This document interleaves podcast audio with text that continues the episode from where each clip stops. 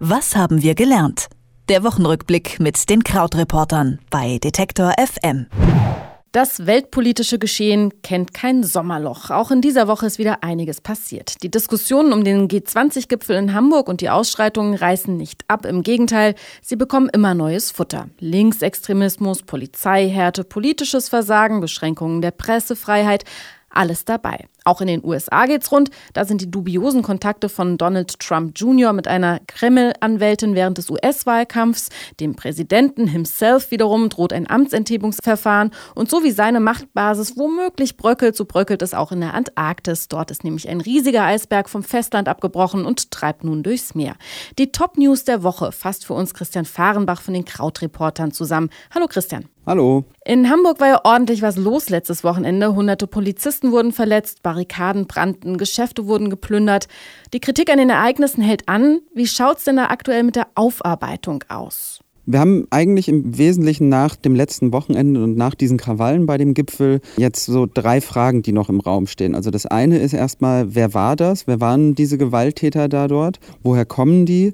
Und dann mit Blick auf die Polizei vor allen Dingen, wieso ist es nicht gelungen, dass man die besser in Schach halten konnte? Und eigentlich hat sich letzte Woche gezeigt, dass es nicht ganz einfach ist, diese drei Fragen zu beantworten. Bisher gibt es da auch eher nur so vorläufige Ideen oder so Andeutungen aus politischen Reden.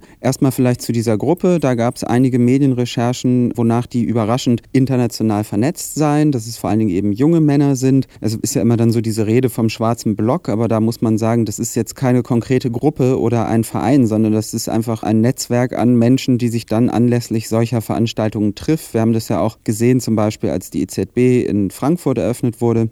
Dann ist es innenpolitisch eben so, dass es schnell Politiker gab, die sich so mit ihrer Kritik überboten haben. Es ist ja ganz schnell irgendwie so hoch geredet worden, dass es eine internationale Datei der linken Extremisten bräuchte, dass man eben Linksextremismus mit der gleichen Härte behandeln muss wie Rechtsextremismus. Und das ist natürlich alles schon relativ hoch formuliert und viel Platz nach oben bleibt da nicht mehr. Also letztlich Wahlkampfzeiten und es bedient natürlich auch so ein bisschen so eine konservative Angst, also die Angst vor vor dem vermummten Linksextremen ist ja relativ stark. Also ohne das jetzt schmälern zu wollen, muss man ja unter dem Strich trotzdem noch sagen, dass vor allen Dingen Sachbeschädigung passiert ist und sozusagen keine Personenbeschädigung. Also natürlich die verletzten Polizisten, klar. Aber es ist jetzt anders als zum Beispiel beim NSU, wo es ja, ich glaube, neun Tote gab oder so. Und das soll das natürlich alles nicht entschuldigen, aber es ist im Moment einfach noch ein anderes Verhältnis und die Debatte tut so, als ob das Problem sehr groß und sehr viel stärker sei. Also so viel Deeskalation Eskalation gab es da in der Aufarbeitung auch nicht. Und für mich, was ganz interessant war, war diese Woche noch ein Beitrag eben dazu bei Spiegel Online von deren Kolumnisten Sascha Lobo, der eben über dieses Thema auch nachgedacht hat, also wie es sein kann, dass diese Diskussion durch diese Randale-Videos so schnell entgleist und beispielsweise halt Politiker sofort sagen, das ist ja wie 1933 und bürgerkriegsähnliche Zustände. Und in diesem Artikel hat er einfach ganz schön formuliert, ein Land, das die Hamburger G20-Zustände Krieg nennt, ist so naiv wie gesegnet. Ja, dafür müsste man aber erstmal ein bisschen die Aufregung aus dem Thema rausnehmen und die Wahlkampfhysterie, die sich da auch abzeichnet. Hysterie ist vielleicht auch gar kein schlechtes Stichwort für das zweite Thema, was du vor Ort in New York äh, ganz nah mitbekommst auch. In den USA die Debatte um die Russland-Affäre und um Donald Trump Jr. Was sind denn da schon gesicherte Erkenntnisse und was Spekulationen? Also, diese ganze Diskussion ist ja tatsächlich so, dass man wirklich leicht den Überblick verlieren kann. Vielleicht mal so. Es gibt tatsächlich eine E-Mail und da hat jemand eine E-Mail geschrieben, in der er sehr hochrangige und sensible Informationen angekündigt hat, stand da drin. Die seien Teil der Unterstützung Russlands und seiner Regierung für Herrn Trump. Und ein anderer hat dann geantwortet, na, wenn dem so ist, dann liebe ich das. Und derjenige, der das Angebot geschrieben hat, heißt Rob Goldstone, ist ein früherer Journalist, der jetzt Kontakte nach Russland pflegt und der eben ein Treffen zwischen dem Team von Donald Trump, dem damaligen Wahlkampfteam im letzten Jahr und einer Anwältin mit Verbindungen zum Kreml anbahnen wollte und eben diese Informationen in Aussicht gestellt hat. Derjenige, der das Angebot angenommen hat, war Donald Trump Jr., also der Sohn von Donald Trump. Er ist aber auch nicht alleine zu dem Treffen gekommen, sondern nahm noch Paul Manafort, das war der damalige Wahlkampfmanager, und Jared Kushner, das ist sein Schwager, also der Mann von Ivanka, mit. Der Vater betont, er habe davon natürlich nichts gewusst. Richtig, der Vater hat von dem Treffen von seinem Sohn, seinem Schwiegersohn und seinem wichtigsten Wahlkampfmitarbeiter in seinem Trump Tower im Stockwerk, unter dem er saß, während er im Stockwerk drüber gearbeitet hat, am gleichen Tag zur gleichen Zeit nichts gewusst. Das ist im Moment die Argumentation. Gleichzeitig ist die Argumentation, dass man sagt, ja, also jetzt sind sie alle ertappt worden und jetzt wird halt gesagt, naja, das sei ja ganz normale so Recherche über den politischen Gegner und über Hillary gewesen und so.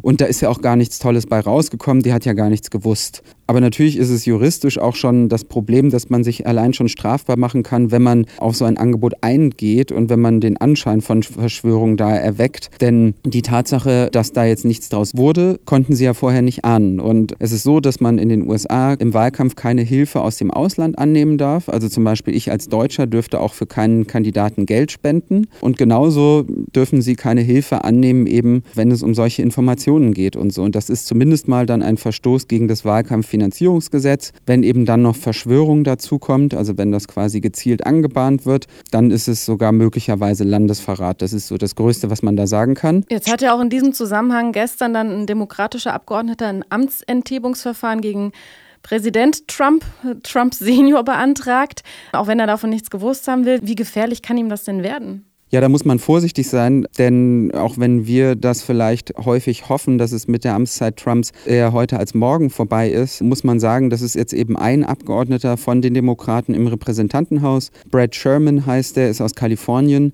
Die Demokraten haben keine Mehrheit im Repräsentantenhaus, denen fehlen, ich glaube, 46 Stimmen oder zumindest 46 Republikaner müssten sich gegen Trump wenden und das ist im Moment absolut unwahrscheinlich. Es gibt auch auf Seiten der Demokraten bisher bisher nur einen anderen Abgeordneten, der das auch offiziell unterstützt. Aber es ist natürlich ein Mittel, um weiter den Druck aufrechtzuerhalten und um zu sagen, wir lassen euch damit nicht davonkommen. Also wir sehen einfach, was hier passiert und wollen das weiter als Thema halten. Man muss auch ein bisschen sagen, für die Demokraten ist es auch einfach eine taktische Frage, wann sie denn gerne hätten, dass dieses Thema wirklich wichtig wird. Also sind sie jetzt schon bereit und finden es die Leute in der Breite schlimm genug, was da mit Trump passiert ist, dass sie den Demokraten wieder viel Macht einräumen wollen, wenn wir es wirklich mal durchspielen und sagen, jetzt käme eine Wahl.